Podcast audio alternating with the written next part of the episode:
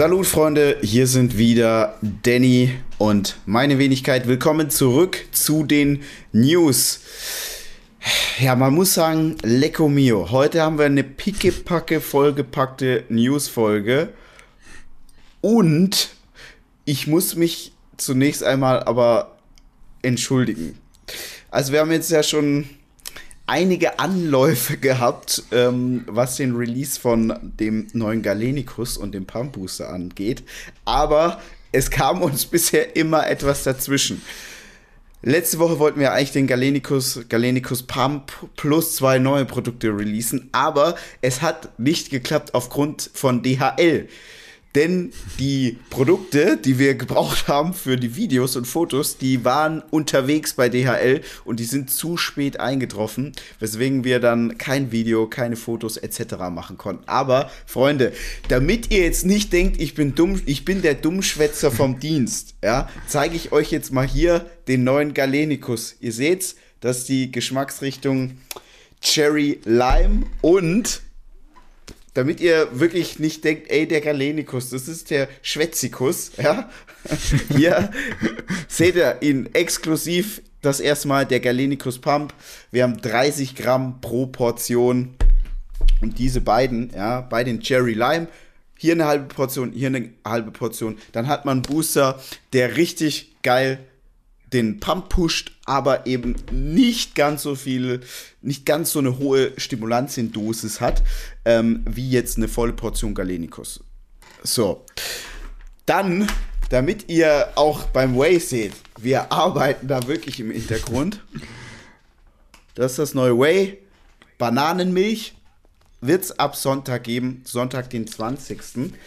Ähm, es wird noch zwei andere Geschmäcker geben, aber die zeige ich jetzt noch nicht. Ich zeige jetzt nicht alles. Ja? Wir müssen ja ein bisschen die Spannung hochhalten. Es wird dann außerdem auch noch ein neues Produkt geben. Ich sage jetzt gar nicht was für eins. Aber es wird jetzt nicht irgendwie so ein, ich sage jetzt mal, uncooles wie jetzt Zink. Ja, Zink ist gut, aber es Zink ist nicht cool. Ja? ähm, für alle, die noch kein Verum Way in der Weihnachtsedition haben, wir haben noch einiges im Lager. Also das könnt ihr echt noch bitterbös bestellen. Ähm, wobei es natürlich jetzt schon Sinn macht, muss man sagen, äh, bis Sonntag zu warten. Also das ist jetzt praktisch ein, ein Anti-Kaufaufruf. Ja? Für alle, die jetzt äh, viel auf einmal kaufen wollen, die können bis Sonntag warten, weil am Sonntag wird es drei neue Produkte geben. Pampusa, neuer Galenicus, neues Way, neues Überraschungsprodukt. Äh, Kapselprodukte werden zurück sein. Somnia wird in einer kleinen Charge wieder zurück sein. Wir kommen einfach nicht an die Rohstoffe ran in rauen Mengen. Also am, am Sonntag geht es bei uns rund. Will ich an der Stelle nur mal gesagt haben. Ich freue mich, ja. Ähm, dann habe ich noch eine, eine äh, Special-Überraschung und zwar von Fit Taste für alle, die an Weihnachten äh, genüsslich essen wollen, aber halt nicht so deftig, nicht so kalorienreich. Ähm, Fit Taste hat ein Weihnachtsspecial und zwar könnt ihr das bestellen. Am 21. und 22. wird das dann ausgeliefert und es gibt zum einen, Moment, ein Drei-Gänge-Menü und zwar mit einer Kartoffelsuppe mit Garnelen. Als Hauptgang Ochsenbrust mit Rotkohl und Drillingskartoffeln. Und die Ochsenbrust, mhm. die gibt es auch so. Das esse ich immer. Die ist echt gut. Ich mag überhaupt kein unverarbeitetes, fettiges Fleisch. ähm, aber das ist wirklich sehr, sehr mager. Das kann ich echt empfehlen. Und dann gibt es noch Preiselbeer-Juice äh, mit äh, Sweet Kitchen Winter Noggi Muffin. Also die Sweet Kitchen Muffins kann ich auch empfehlen. Äh, die lasse ich mir auch gerne mal raus. Wer bis zum 21. Nee, halt am 21. bzw. 22. wird es ausgeliefert, also einfach bis Sonntag ordern. Und dann könnt ihr an Weihnachten auch clean essen. Wobei das jetzt, schätze ich mal, für Danny keine Option ist, weil Danny, der alte nach Berlin Strength, äh, Meinung Frauenfeind, ja. Er hat ja viele, viele Frauen im Haushalt, die auch durchaus ihn lecker bekochen, wo ja auch ich jetzt schon in den Genuss gekommen ja. bin, denn äh, Danny war so nett, mir ein paar selbstgemachte Gutzle zu schicken. Hochdeutsch Weihnachtsplätzchen. Ja, ich hätte jetzt eigentlich schon gesagt, äh, du kennst ja meine Adresse, kannst dann Fit Taste weitergeben, dass sie mir auch was schicken, aber ich glaube, ich bin gut versorgt mit Omas Essen über Weihnachten. Wenn man denn noch feiern darf, muss man sagen. ja, ich weiß gar nicht, wie sind da jetzt die Regeln für Weihnachten? Ah, ich glaube, so bis fünf Leute oder so darf man, kommt okay. dann auch bisschen aufs Bundesland an, aber wir sind tatsächlich nicht mehr als fünf Leute, deswegen alle Einschränkungen bisher haben unser Weihnachtsfest nicht beeinflusst. Bislang. Immerhin. Ja, dann würde ich sagen, Danny, was ist das erste Thema? Ja, wir starten heute mit Breaking News, nämlich Mike Sommerfeld, der wird nicht am Mr. Olympia teilnehmen. Ich bin darauf gar nicht wirklich vorbereitet. Ich bin in den Call gestartet und habe davor ganz kurzes Video überflogen. Wenn ich es so richtig aufgeschnappt habe, waren der Mike und äh, sein Daddy am Flughafen und dann gab es wohl eine neue Regelung, dass man einen nicht, äh, nicht älter als sechs Stunden Covid-19-Negativtest äh, hätte vorweisen müssen. Das wussten die beiden nicht, haben sie dann auch nicht vorweisen können. Äh, mhm. Die sind dann da irgendwie von Airline zu Airline gerannt und von Behörde zu Behörde. Und äh, was dann als nächstes kam, war ein Mike, der im Video sehr gedrückt auf jeden Fall war und äh, verkündet hat, dass er nicht teilnehmen wird. Äh, ging dann noch um Anträge. Ich habe es auch nicht komplett gesehen. Wie gesagt, Fakt ist auf jeden Fall, Mike Sommerfeld startet nicht bei Mr. Olympia. Dein äh, dein Eindruck dazu? Also ich hoffe, dass er da jetzt noch mit der ganzen Bürokratie das doch noch hinbekommt, weil er hat ja noch Zeit. Also es ist ja noch möglich, in die USA zu reisen.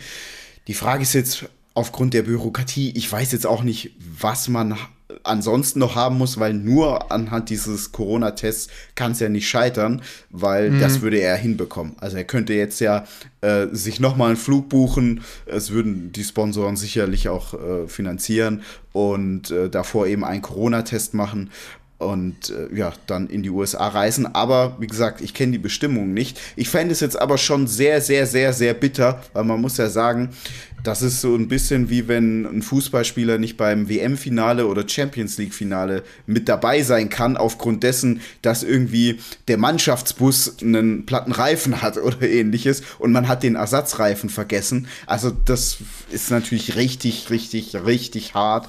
Ähm, es passt natürlich so ein bisschen zu diesem Jahr dazu, was sicherlich bei keinem so gelaufen ist, wie er es sich gewünscht hätte. Aber ich wünsche mir für den Mike, dass wir hier vielleicht doch ein bisschen ja zu früh das Ganze aufgegriffen haben und er doch noch äh, ja vielleicht sogar diese Woche noch nach Amerika reisen kann.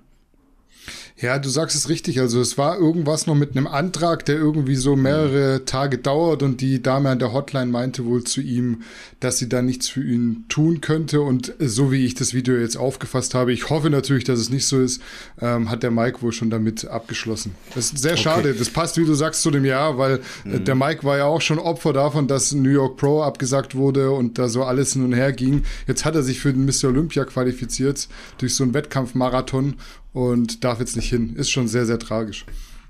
Vielleicht kann er sich da mit dem David Hoffmann kurz schließen. Ich weiß nicht, ob die miteinander gut sind, aber der David ist ja jetzt schon in den USA und äh, wenn der das hinbekommen hat, äh, wird das sicherlich auch der Mike hinbekommen können. Aber wir wissen ja nicht, an welchen Formalitäten das jetzt scheitert.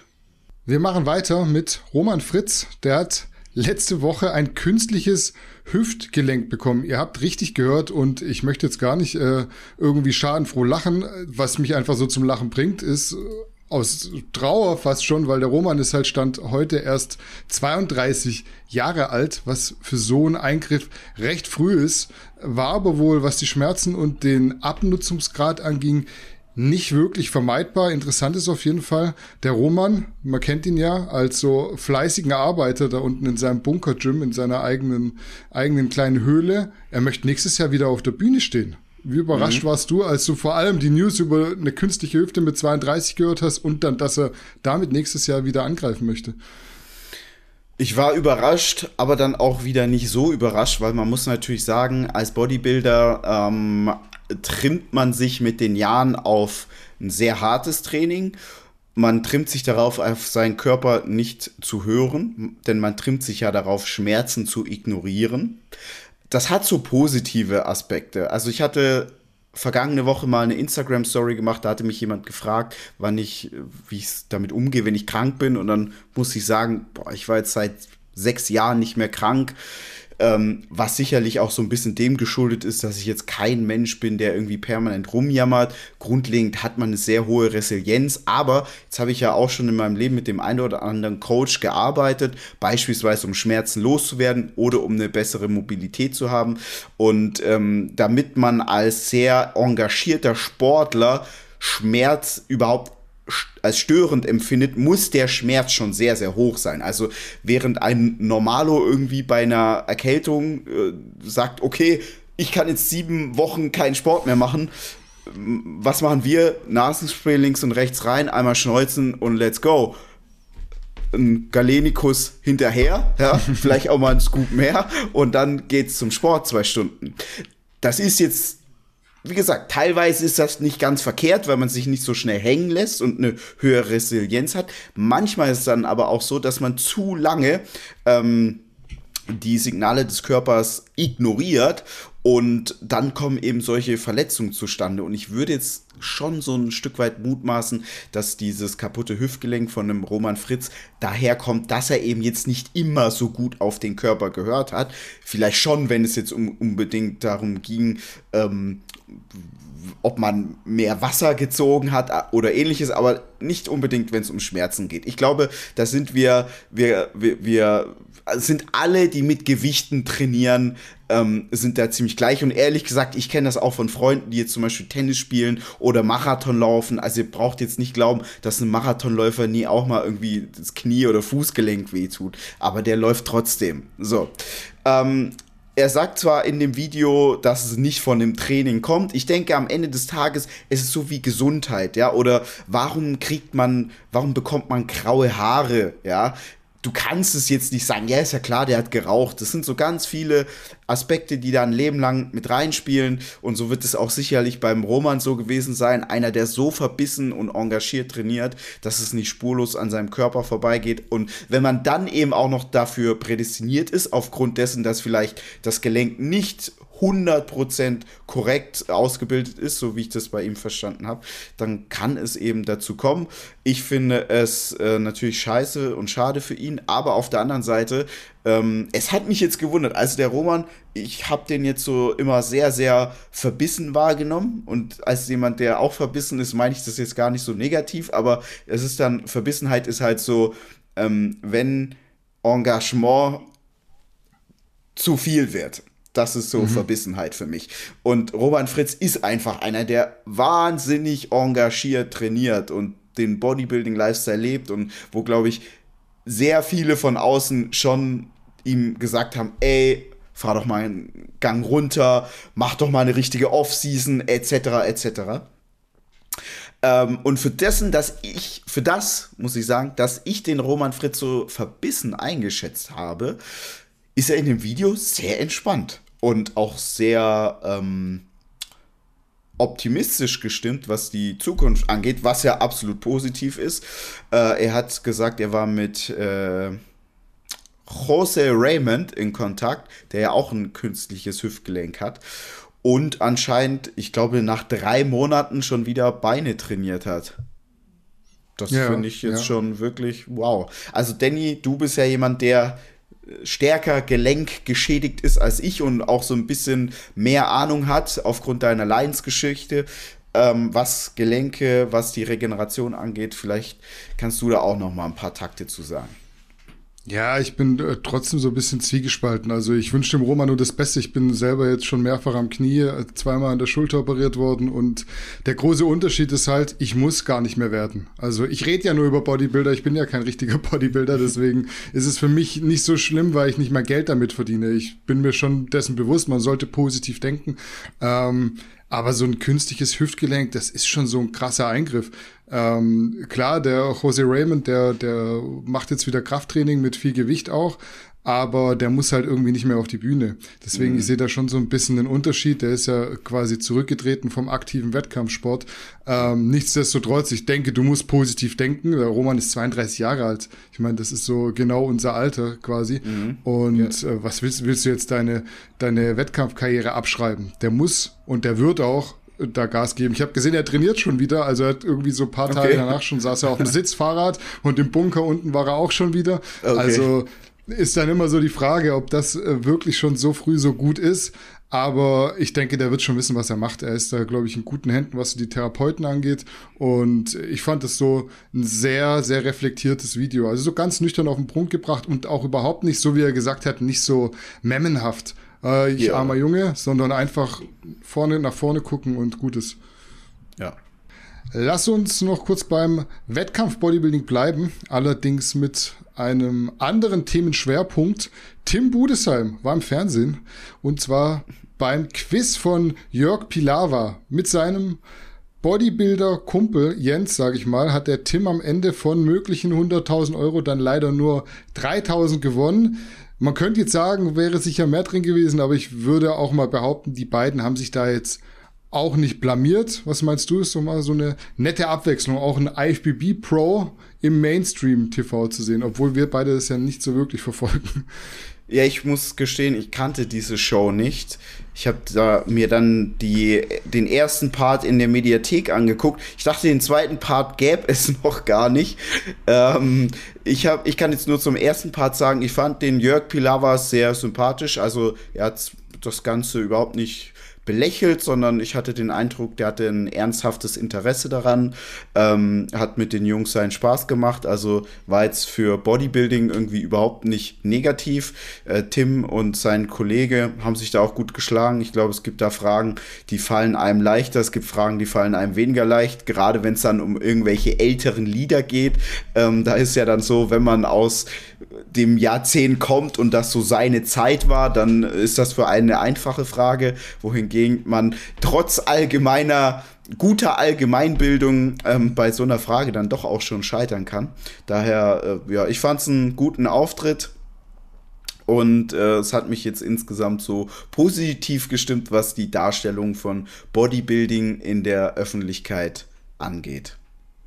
Ja, ich denke auch. Also die beiden haben sich da gut geschlagen. Es spricht sich immer so leicht, wenn man dann vorm heimischen Fernseh sitzt und dann die Fragen so mit beantwortet. Und wenn man da, glaube ich, so dann sitzt. ja, genau. wenn man dann nebenbei schon die Antworten äh, ersucht im Internet. Aber ich glaube, wenn man dann dort sitzt, so vor dem Jörg Pilawa, dann ist es nochmal was anderes. Kommt dann auch Aufregung mit ins Spiel. Deswegen, ich kann das gut nachvollziehen, dass es nicht so einfach ist, wie es im TV immer aussieht. Deswegen, die haben da schon ein gutes Bild abgegeben. Denke ich auch. Ja, war auf jeden Fall super sympathisch.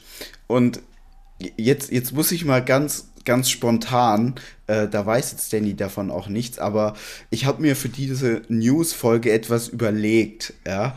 Ähm, wir intern, wir feiern diesen YouTube-Channel wirklich sehr, sehr hart. Und ich dachte mir jetzt mal, ich gebe euch da mal eine Schau, ich, ich, ich empfehle ihn mal, ja, und gebe dem Mark Benching hier mal ein Shoutout, weil er macht Parodien und zu 90 Prozent, 95 Prozent auf seinem Kanal äh, parodiert er Karl S., aber in so einer, so grandios, das ist wirklich super stark. Also ich an der Stelle, ich habe nichts gegen Karl, der ist mir vollkommen egal. Äh, alles cool mit ihm, ja. Ich wünsche ihm nichts Schlechtes. Aber diese Parodie von Mark Benching, ähm, das ist einfach saumäßig stark. Daher, wer mal irgendwie so ein bisschen Langeweile hat, wer mal sich äh, entertainen lassen möchte, der sollte sich diese Videos anschauen. Das ist wirklich super, super lustig, sehr, sehr gut gemacht. Und der Junge, der ist echt talentiert. Auch ähm, einmal hat der Gerald Hörhahn nachgemacht, mhm. war auch famos, ja. Da könnt ihr auf jeden Fall den Humor hochskalieren mit dem, mit dem äh, Skaliersaft. Ja, genau. Ja, ist wirklich sehr, sehr geil. Also schaut das auf jeden Fall mal. Schaut da mal vorbei. Grüße an den Mark Benching. Es ist echt sehr, sehr nice, was er da macht. Ja, Props dafür auf jeden Fall. Wir machen weiter mit Max Matzen. Der hat mal wieder ein polarisierendes Experiment gestartet. Dieses Mal mit echtem Synthol von Boston Lloyd, dem Urvater der äh, Aufklärung in Sachen Steroide. Mhm. Letztes Jahr oder nee, im Frühjahr hat der, hat der Max schon mal ein Experiment gemacht, allerdings mit Hyaluron-basiertem äh, Stoff, was er sich da injiziert hat, gemacht werden jetzt bei Max die Arme, aber nicht etwa um eine Schwache zu kaschieren. Da ist er sehr selbstbewusst und sagt, da hat er eigentlich keine Schwäche, sondern er möchte viel mehr Aufklärung betreiben, weil dieses Thema Synthol bislang so ein bisschen stiefmütterlich behandelt wurde und die meisten Athleten Angst davor haben, das zuzugeben. Er sagt aber eigentlich, ganz, ganz viele Leute machen das sowohl im Amateur- als auch im Profibereich. Was sagst du zu diesem Experiment und kennst du jemanden, der vielleicht jemand kennt, der auch schon mal Synthol benutzt hat? Ich finde das natürlich interessant, weil die Dokumentation der Synthol-Anwendung, wie der Max schon sagt, da gibt es jetzt nicht wirklich viel darüber.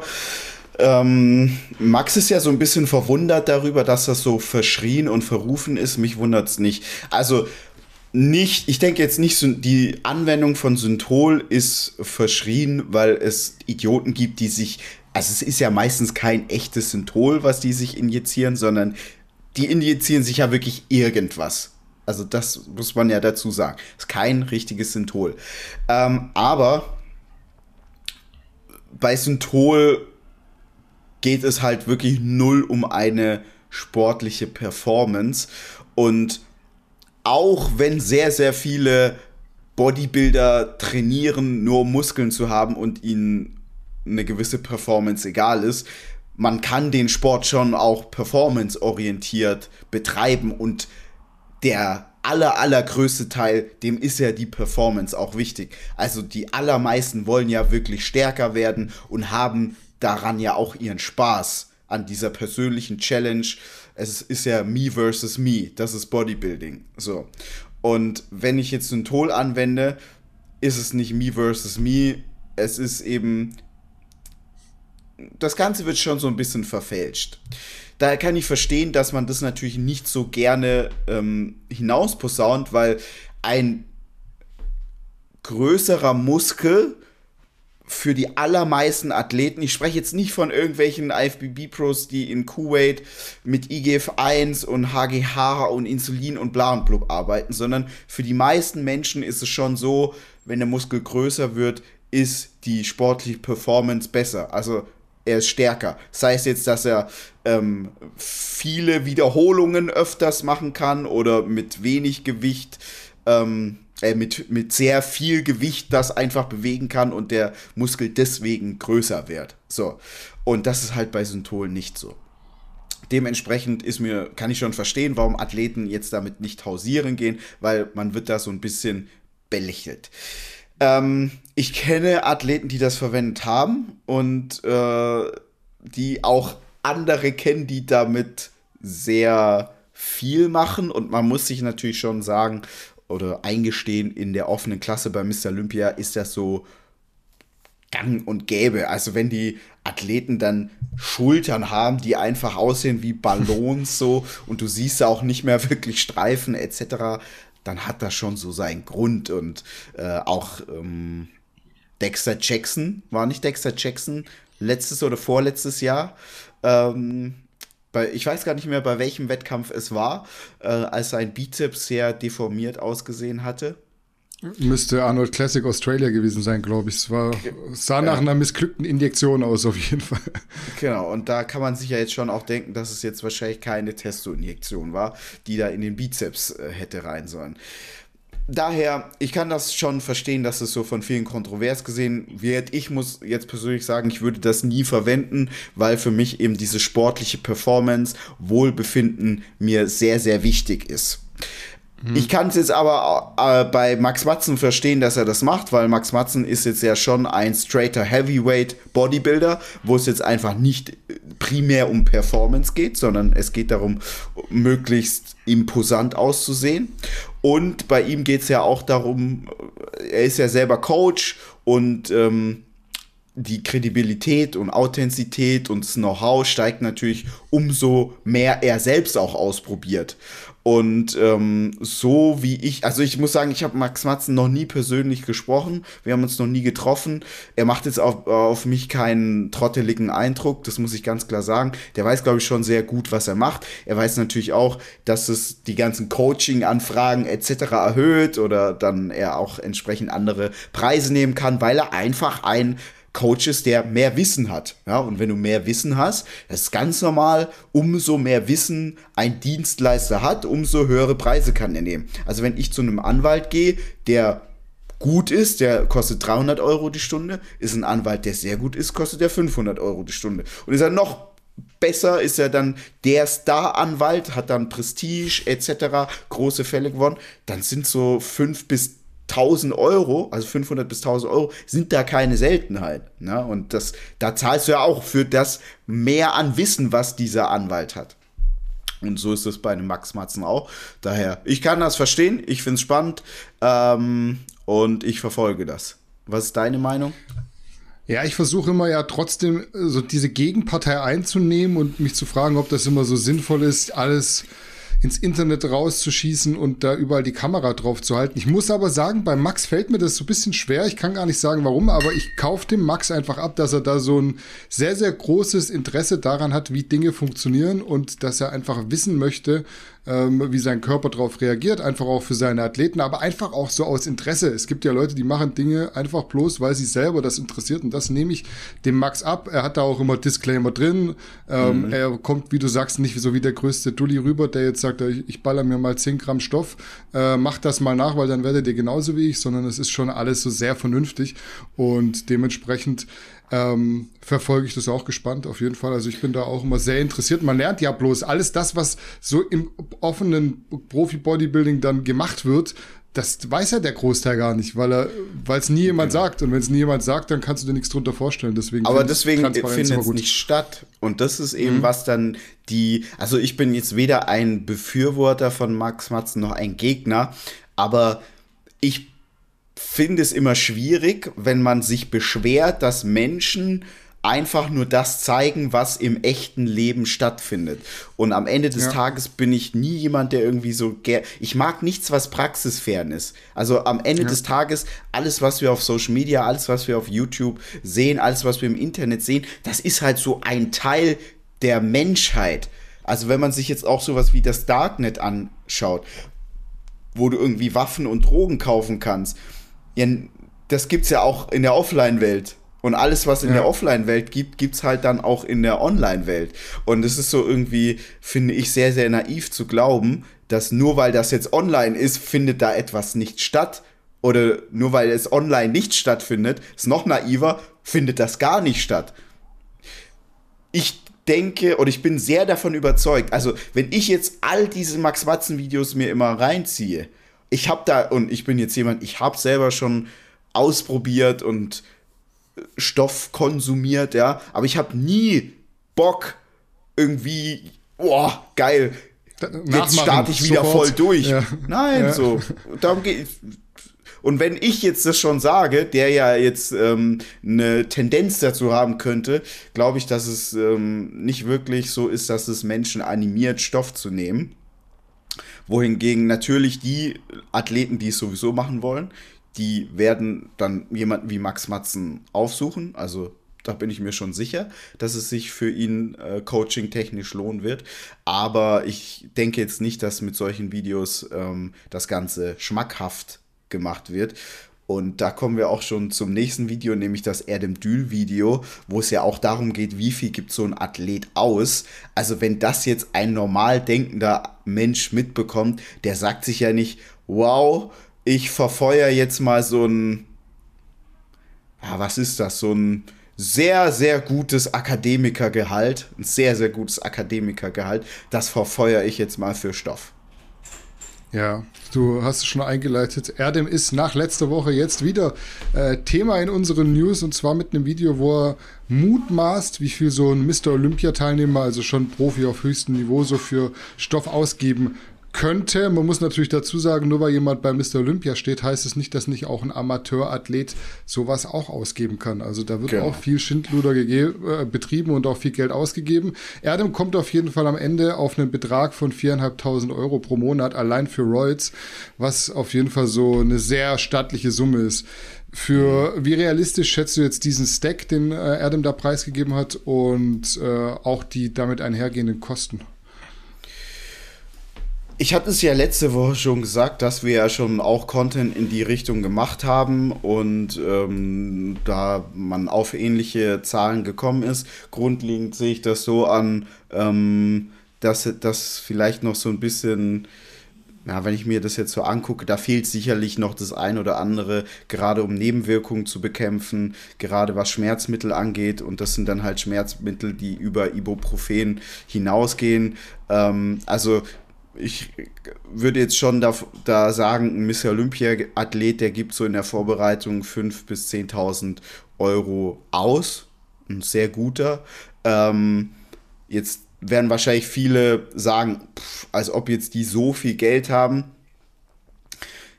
Es werden die meisten nicht tatsächlich dafür ausgeben, sondern das Ganze geht natürlich auch mit einer gewissen Beschaffungskriminalität einher. Das heißt, die kaufen dann zum Beispiel große Einheiten Wachstumshormone und vertickern die dann an andere Athleten weiter und so können sie dann teilweise auch ihren eigenen äh, Stoffkonsum finanzieren.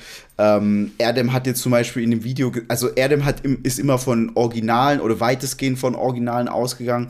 Ich würde dem so ein bisschen widersprechen, weil es gibt mittlerweile gerade in China ähm, ja, muss man schon sagen, so professionelle U-Labs, also das sind Unternehmen, die jetzt so, die verkaufen jetzt keine Medikamente hier in Europa, aber die wurden praktisch in Asien nur hochgezogen, um Steroide zu entwickeln und zu verkaufen und die landen dann eben auch teilweise auf, den Schma auf dem Schwarzmarkt. Und da bekommt man dann schon auch Steroide her, die eine bessere Qualität haben als das, was jetzt irgendwie in Osteuropa in irgendeiner Garage zusammengepanscht wird. Ähm, also es ist so ein bisschen komplexes Thema und es ist schwer, das so in wirklich nackten Zahlen zu beantworten, mhm. weil ich kann jetzt schon sagen, ich habe ja viele dicke Jungs kennengelernt ähm, und war auch schon in gewissen Kreisen unterwegs. Und da ist es eigentlich schon meistens so, dass sehr hoher Konsum immer auch mit einer gewissen ähm, äh, ja, mit einem gewissen Vertrieb einhergeht und dieser Vertrieb im eigenen Umfeld oder allgemein an andere Athleten finanziert eben immer den eigenen Konsum mit. Ich habe das jetzt selten miterlebt, dass ein Athlet, der wirklich sehr, sehr viel nimmt, nicht auch mal noch für andere Athleten was mitversorgt und damit verdient. Hm. Ich muss auch sagen, also das äh, Video hat mir aus dem Grund gefallen. Ich war ganz kurz mit Erdem in Kontakt und er hat dann auch nochmal zu mir gesagt, er macht es, äh, um abzuschrecken. Und ich finde, wenn du diese Summen liest, ja. dann ist es einfach auch sehr, sehr abschreckend. Das finde ich dann irgendwo auch gut, weil das ist jetzt nicht so das geilste Leben, wenn du so ein Amateurathlet bist, der irgendwie Richtung Profi gehen mhm. möchte, was du dafür Kosten hast. Also es ist einfach ja. nicht geil. Jetzt überlegt euch mal, wie viel Geld ihr verdient und dann nehmt einfach mal die viereinhalbtausend Euro, rechnet von mir aus Essen mit rein. Ähm, da habt ihr aber noch nicht gelebt. Also noch, ja. keine, noch keine Wohnung, noch kein Auto und äh, deswegen, also das ist schon sehr, sehr happig. Muss sich jeder die Frage stellen, ob er da Bock drauf hat.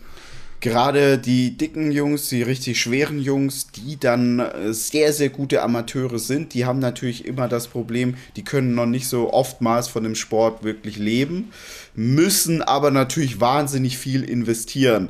Das hat sich jetzt natürlich auch so ein bisschen gewandelt. Wer jetzt auf Social Media einen sehr, sehr guten Job macht, der kann dann schon gute Sponsorings an Land ziehen. Und diese Sponsorings, die kommen natürlich auch dem äh, Arzneimittel-Schwarzmarkt zugute. Ja? Also das, was dann irgendwie ein, eine große Company ja, dem Athleten bezahlt, da freut sich dann der Doping-Dealer eigentlich auch mit direkt. Ja?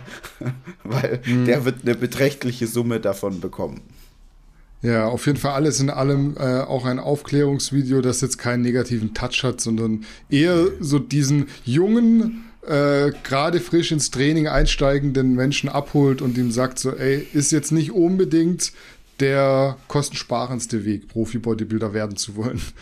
Ja, es ist auf jeden Fall ähm, auch immer so ein Thema, äh, das ein, ein Leben lang dann begleiten wird, nämlich wie komme ich an Stoff ran. So, und wenn man all das jetzt mal auch mal das, was wir dazu sagen, ähm, sich äh, addiert, zusammen addiert, glaube ich, dass so insgesamt die positiv, positiven Effekte deutlich stärker sind als die negativen Effekte. Ich hatte es auch schon in der Vergangenheit, dass dann irgendwelche Leute äh, gegen mich hetzen und sagen, ja, warum unterstützt ihr solche Athleten? Also ich bin tausend Prozent davon überzeugt, dass dieser ganze Content eher dafür sorgt, dass junge Athleten oder generell auch Athleten, die es irgendwie ernst mit Bodybuilding meinen, ähm, sich dann vielleicht doch noch mal Gedanken machen, als wenn man irgendwie so tut, als ob das alles nur mit Kreatin, Weightgainern und Tribulus äh, etc. passiert. Also ich glaube, da sind die positiven Effekte deutlich besser. Ja, du hast es ja vorhin gesagt, es ist schon äh, heuchlerisch, doppelmoralisch, wenn man einfach irgendjemanden zur Persona non grata deklariert, nur weil jemand die Kamera draufhält. Also und sagt, wie es in der Realität aussieht. Kommen wir zu der Thematik, die uns diese Woche wohl am meisten beschäftigen wird noch. Gemeint ist der Mr. Olympia, der ja kommendes Wochenende stattfindet. Wieder dabei ist Phil Heath, der jetzt gute zwei Jahre Pause hatte und äh, seine achte Sender holen möchte, um mit unter anderem Ronnie Coleman gleichzuziehen. Ronnie Coleman selbst sieht das aber als gar nicht so realistisch und meint, Phil Heath sei auf dem absteigenden Ast. Was denkst du über die Aussagen von Ronnie Coleman und äh, vielleicht mal so eine kleine Einschätzung, auf welchem Platz siehst du Phil Heath dieses Jahr bei Mr. Olympia?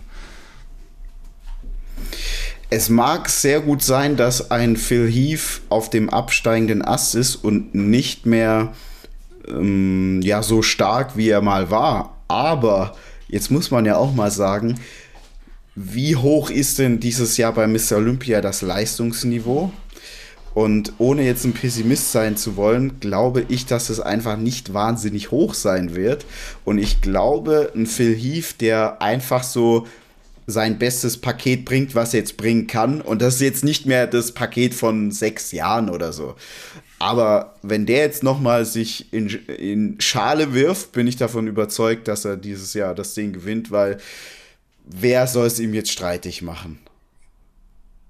Ja, niemand eigentlich. Also ich sehe eigentlich auch keinen, wenn Phil Heath in Form kommt, was er ja immer macht, so den Bauch bisschen gefixt hat, dann schlägt ihn eigentlich niemand. Klar, man kann jetzt auch sagen, der hat sich so stetig verschlechtert, was so die, die Optik angeht, also so dieses Schöne, wenn der jetzt 2011 stehen geblieben wäre bei seinem ersten Sieg, dann hätte er das Ding wahrscheinlich 15 Jahre lang am Stück gewonnen, hat er aber nicht. Und ja. er wollte natürlich auch mehr und ist auch verständlich, der ist ja Sportler durch und durch, Bodybuilder aus Leidenschaft, da willst du besser werden auch wenn du dann eventuell nichts Gutes dafür tust und eher schlechter wirst. Ich denke, es wird so ein Dreikampf vielleicht zwischen äh, Phil Heath, Brandon Curry und auch Hardy Chupan, der da noch so mhm. eine Rolle spielt, weil er einfach sehr, sehr hart ist. Aber ansonsten. Das ja, aber wenn das überhaupt alles klappt mit den Modalitäten bei ihm. Ja, eben. Also ansonsten, wenn beide in der Form dastehen, wie sie bringen können, dann ist, glaube ich, für Brandon Curry keine Chance, würde ich jetzt behaupten wollen. Ja, ich denke auch, Brandon Curry, also da müsste jetzt Phil Heath schon echt einen sehr schlechten Tag erwischen. Ähm, daher tippe ich auch ganz klar auf Phil Heath, Brandon Curry auf Platz 2. Wenn Hardy Chopin kommt, der könnte das Ding ehrlich gesagt gewinnen. Also dem traue ich mhm. das zu, dass er wirklich die beste Form bringt. Die Frage ist, ob man den gewinnen lassen will. Eben, Kann ich mir nicht ja. so richtig vorstellen. Ja. Ja, wäre schön. Also wäre so ein Zeichen, einfach auch mal so um zu zeigen, der, der geilste Athlet gewinnt. Ja. Aber er muss ja erstmal der geilste Athlet sein. Also muss man ja auch sagen. Man kann jetzt nicht so im Vorhinein sagen, der gewinnt das. Dann muss er schon in überragender Form sein. Also ich glaube, das ist jetzt so eine Wunschvorstellung, dass die neuen Mr. Olympia-Veranstalter da mit so einer ganz neuen Attitude rangehen, wie wir uns das wünschen, sondern ich denke ehrlich gesagt, es wird einfach das fortgeführt, wie es in den letzten Jahren war. Und wenn Phil Heath in guter Form kommt, gewinnt er, weil er einfach der schönere Athlet ist, der spektakulärere Athlet und ja. Aber ja, ist auch eine nächste nice Woche Story wissen wir mehr. Ja, ist ja eine nice Story, kommt wieder zurück, Comeback und so. Das ist ja das, was die Amis auch lieben, gerade wie auch bei Jay Cutler damals. Ja. Wir bleiben bei Mr. Olympia, lass uns gar, gar nicht äh, hier groß äh, eine Pause machen und äh, kommen noch zu einem Athleten, der anders als Phil Heath äh, wieder erwarten nicht mit von der Partie ist, nämlich Rolly Winkler. Anscheinend, ich sage das absichtlich, wurde er positiv auf Corona getestet. Das sagt mittlerweile er selbst auch. Es geht aber auch so das Gerücht rum, er hätte versäumt, wichtige Dokumente einzureichen und deshalb kein Visum bekommt. Bei Big Rami war es ja irgendwie in Spanien da auch so, dass mhm. er Covid-19 positiv getestet wurde, ähm, dann aber trotzdem weiterhin im Gym gesehen wurde und solche Geschichten hat damals, glaube ich, Dave Palumbo rausposaunt aus äh, mhm. internen, Queller, äh, internen Quellen. Und was ähnliches geht jetzt auch um. Fakt ist aber auch da, Rolly Winkler ist nicht am Start. Wie schätzt du jetzt so die Story allgemein ein und was bedeutet das für einen Mr. Olympia? Ist natürlich ein Hochkaräter, der wegfällt, auch ein Publikumsliebling. Also ich mag den Rolly, ja, aber man muss natürlich sagen, der Rolly ähm, besticht jetzt nicht gerade durch Struktur, und ähm, ja, ich, ich, sag mal so, die ein oder andere deutsche Tugend, die hätte dem Rowley in seiner Karriere, glaube ich, sichtlich gut getan.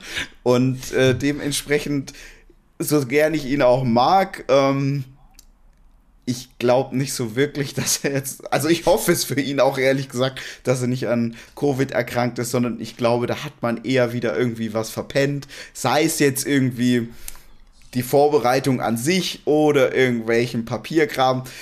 Da kann man sich schon ziemlich sicher sein, ähm, dass Rolly Winkler, was Papierkram angeht, nicht so der Mann dafür ist.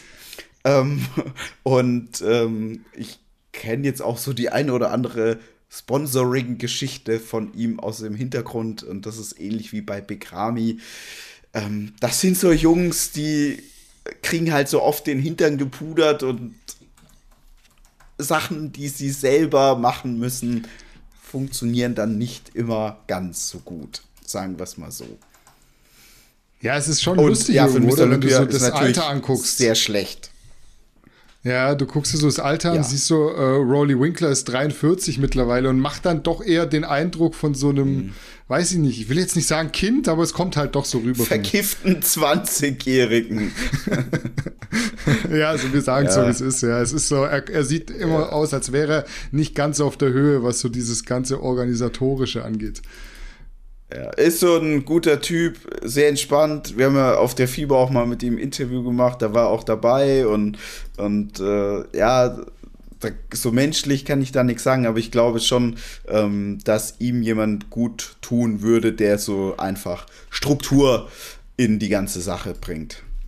Was letzte Woche sehr gut bei euch ankam, war ein Video von Brozep. Ich weiß auch warum, weil er hat da über geschlossene Fitnessstudios beziehungsweise darüber gesprochen, ob das denn sinnvoll ist, die Gyms zu schließen. Er behandelt da drin so ein paar Studien, die zumindest seiner Ansicht nach nahelegen, die Gyms äh, der Gesundheit wegen wieder zu öffnen, wäre gar nicht die schlechteste Idee. War sehr viel Informationsgehalt in dem Video, deshalb empfehle ich an der Stelle natürlich unseren Artikel dazu.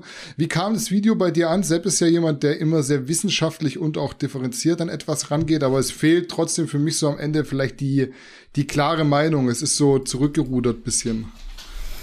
Ja, ich würde sagen, so ist der Brosep. Ähm vielleicht nicht ganz so meinungsstark und hält sich da so ein bisschen höflich zurück, weil er natürlich auch weiß, dass es Menschen gibt, die die ganzen Maßnahmen absolut befürworten. Ähm, ich würde jetzt aber mal schon sagen, man hat da rausgehört aus diesem Video, dass jetzt ein Brosep nicht unbedingt ein Befürworter dieser Maßnahme mhm. ist. Grundsätzlich fand ich es ein gutes Video, einfach weil es mal so ein bisschen ähm, die Aspekte gezeigt hat, die vielleicht bei den Entscheidungsträgern nicht unbedingt so stattfinden. Ähm, ich hatte heute Morgen einen Artikel gelesen, da ging es über Kinderarmut in der Welt und wie viele hunderttausend Kinder in den nächsten Jahren verhungern werden aufgrund von Corona und jetzt nicht aufgrund der aufgrund des Virus, sondern aufgrund der Lockdown-Maßnahmen. Und dann habe ich mir auch so gedacht, okay, wow, das sind jetzt schon echt imposante Zahlen. Ähm, wenn man jetzt da so einen Entscheidungsträger fragt, ist das sicherlich nicht das, was er am Ende des Tages möchte. das, ich habe das so schon ein paar Mal gesagt, das ist eben alles sehr, sehr komplex und es ist nicht immer einfach für das große Ganze die beste Entscheidung zu treffen. Ähm, was man natürlich jetzt schon deutlich sieht in der Politik, es geht jetzt nicht darum, um tatsächliche ähm, Entscheidungen zu treffen, die für das große Ganze am besten sind, sondern für die für gewisse politische Karrieren. Denn auf, wenn man sich jetzt mal anschaut, aufgrund welcher Faktoren es jetzt auch noch einen härteren Lockdown gibt oder geben wird, wenn die News rauskommen, dann haben wir den härteren Lockdown. Ja dann macht es ja überhaupt keinen Sinn, das Ganze zu Weihnachten aufzulockern, wenn man diese Argumente nimmt. Aber warum lockert man das dann wieder über die Weihnachtsfeiertage? Es ist ja nur Gefälligkeit. Es ist Gefälligkeit und damit keine Politikverdrossenheit oder da, damit die Politikverdrossenheit nicht so groß wird. Aber rational gesehen macht es gar keinen Grund. Weil wenn du jetzt sagst, ey, wir kriegen das Problem anders nicht in den Griff, dann ist egal, ob jetzt Weihnachten ist oder nicht. So, und das will ich damit sagen. Es ist halt, natürlich, ich sage es so, schön, cool, können die Leute Weihnachten feiern. Alles nice. Aber mhm. wenn ich mir die Argumente angucke, warum das Ganze passiert, dann passt das nicht zusammen. Und das ist eben das, was ich meine mit, das ist heuchlerisch. Das ist der fehlende Mut, der dann in der Politik, ja, das ist der Mut, der in der Politik fehlt, so muss ich sagen. Ja, ist so ein Thema, für Woche für Woche immer so dasselbe und ähm, irgendwann werden die Menschen darauf zurückblicken und dann wird man, glaube ich, so sehr, sehr vieles äh, nüchterner sehen, aber im Auge des Sturms fällt das vielen, glaube ich, schon schwerer. Ja, es ist sehr redundant, du hast auf jeden Fall recht. Man kann dann nichts Neues mehr dazu sagen. Ich würde trotzdem jeden mal darum bitten, einfach so die Brille abzusetzen und sich mal zu fragen, ob am Ende wirklich dann nicht mehr Kollateralschäden entstehen, als äh, man eben jetzt aktuell tut und was einfach so dahinter steckt. Das ist so einfach den Tipp, den ich jedem geben möchte, weil wenn es um Solidarität geht, geht es eben auch um Solidarität äh, den Kollateralschäden mit und äh, die sind die werden groß sein, definitiv. Ich will jetzt, weil ich keine Ahnung habe, will ich nicht sagen, die sind jetzt schon größer als die Leute, die man mit dem Lockdown rettet. Aber das ist auf jeden Fall zumindest nicht mehr weit davon entfernt theoretisch müssten jetzt alle, die ähm, für diese Maßnahmen sind, sich jetzt sehr verärgert darüber zeigen, dass es ja über die Weihnachtsfeiertage eine Lockerung gibt. Ja, und daheim so, bleiben am besten. Genau, weil alles andere wäre gegensätzlich. Naja. Wir schließen die heutige Newsfolge äh, nicht mit den Fitnessstudios. Da haben wir jetzt wirklich dieses Mal ganz knapplos drüber gesprochen. Wir kommen nochmal bei unserem letzten Thema zu More Nutrition. Also ich habe da aufgeschnappt in der Story vom Christian Wolf, dass es dort bei More nächstes Jahr oder sehr bald schon eine eigene Produktion geben soll. Und da soll auch so eine sehr, sehr gefragte Riegelmaschine drinstehen. Du bist ja auch so ein Riegel-Fan und so eine mm, eigene Riegelstraße. Yeah. Das ist schon so was Cooles, glaube ich, was man so positiv hervorheben muss, wenn man das hat. Ich war sehr, sehr erstaunt, als ich das mitbekommen habe. Ähm, aber auf der anderen Seite hat es mich dann doch auch gar nicht so gewundert. Also Monotrition ist mittlerweile schon so einer der stärksten Supplement-Brands von diesen Fitness-Supplement-Brands, weil es gibt jetzt auch Supplement-Brands, die haben dann eher, die finden eher bei QVC statt oder eher bei älteren Menschen und die setzen teilweise auch Summen, Summen um, die sind geisteskrank. Aber More Nutrition, die haben jetzt in den letzten Jahren schon etliche etablierte Unternehmen deutlich überholt, was den Umsatz angeht.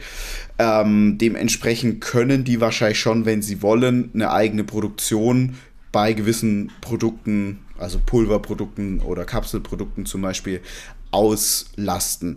Dass sie jetzt sogar eine eigene Riegelstraße machen wollen, das hat mich dann schon erstaunt, weil Riegel machen ist halt auch nochmal komplexer. Äh, die Produktion, da, also es ist wirklich eine Straße. Ja, es ist da eine, eine Maschine, die wirklich sehr viel Platz einnimmt, ähm, weil das eben so ein Riegel, der fährt durch, der fährt durch unterschiedliche Stationen.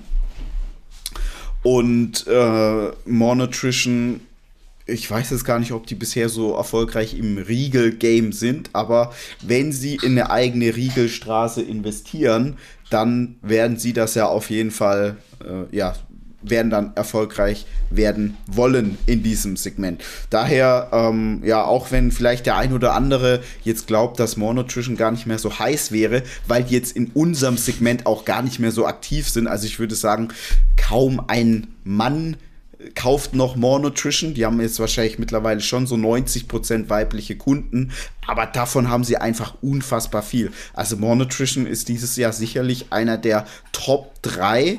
Top 5 bin ich 100% sicher. Ich gehe so weit, dass ich sage sogar Top 3 Supplement Brands, was den Umsatz angeht, der deutschen Marken. Also da ist wahrscheinlich Fitmart auf Platz 1 mit ESN, dann könnte ich schon mit mir vorstellen, dass More Nutrition auf Platz 2 kommt oder auf Platz 3. 100% aber in den Top 5. Hm. Riegelstraße oder Riegel bei Garnicus Original wäre was, wo du Bock drauf hättest. Wäre auf jeden Fall äh, der Kryptonit für dich, glaube ich, oder? Riegel und Energy Drinks, das wäre ähm, mein Ende, ganz klar. äh, Habe ich auch Bock drauf. Man muss aber dazu sagen, also wir hatten jetzt auch schon Angebote, dass wir irgendwelche White Label Riegel machen können, also Riegel, die schon fertig sind, die dann nur noch mit unserem Logo praktisch versehen werden, das Papierchen und dann könnten wir das verkaufen, aber das wollen wir nicht, sondern wenn wir das machen, dann eben wirklich 100% eigenständig. Und dann muss dieser Riegel auch irgendwie was Flashiges haben, so wie alles bei uns irgendwie ein USP hat. Und wenn es nur die saubere Laboranalyse ist, die warum auch immer andere nicht machen. Ähm, und das ist jetzt bei Riegeln noch nicht der Fall. Aber, Freunde, wir haben jetzt hier, wir haben hier so viele neue Produkte, ja, die da kommen. Äh, entsprechend, mal sehen, im Jahr 2021 kommen sowieso große Neuerungen auf euch zu, was Garnicus angeht und vielleicht auch Riegel und Energy Drinks. Ja, Riegel werden auf jeden Fall dein Ende ist ein gutes Stichwort. Äh, das wollen wir natürlich nicht, dass du zu deinem Ende gelangst, aber wir sind heute am Ende. Äh, Gibt es noch was zu sagen? Nee, ich glaube, wir haben alles gesagt. Ähm, Sonntag es ernst ähm, bei uns im Shop, also guckt da vorbei. Ansonsten hoffe ich, ihr hattet euren Spaß, fühlt euch gut unterhalten und seid jetzt so ein bisschen schlauer, was Fitness angeht. Das hoffe ich auch. In diesem Sinne, wir sind raus für heute. Macht's gut. Salut. Ciao.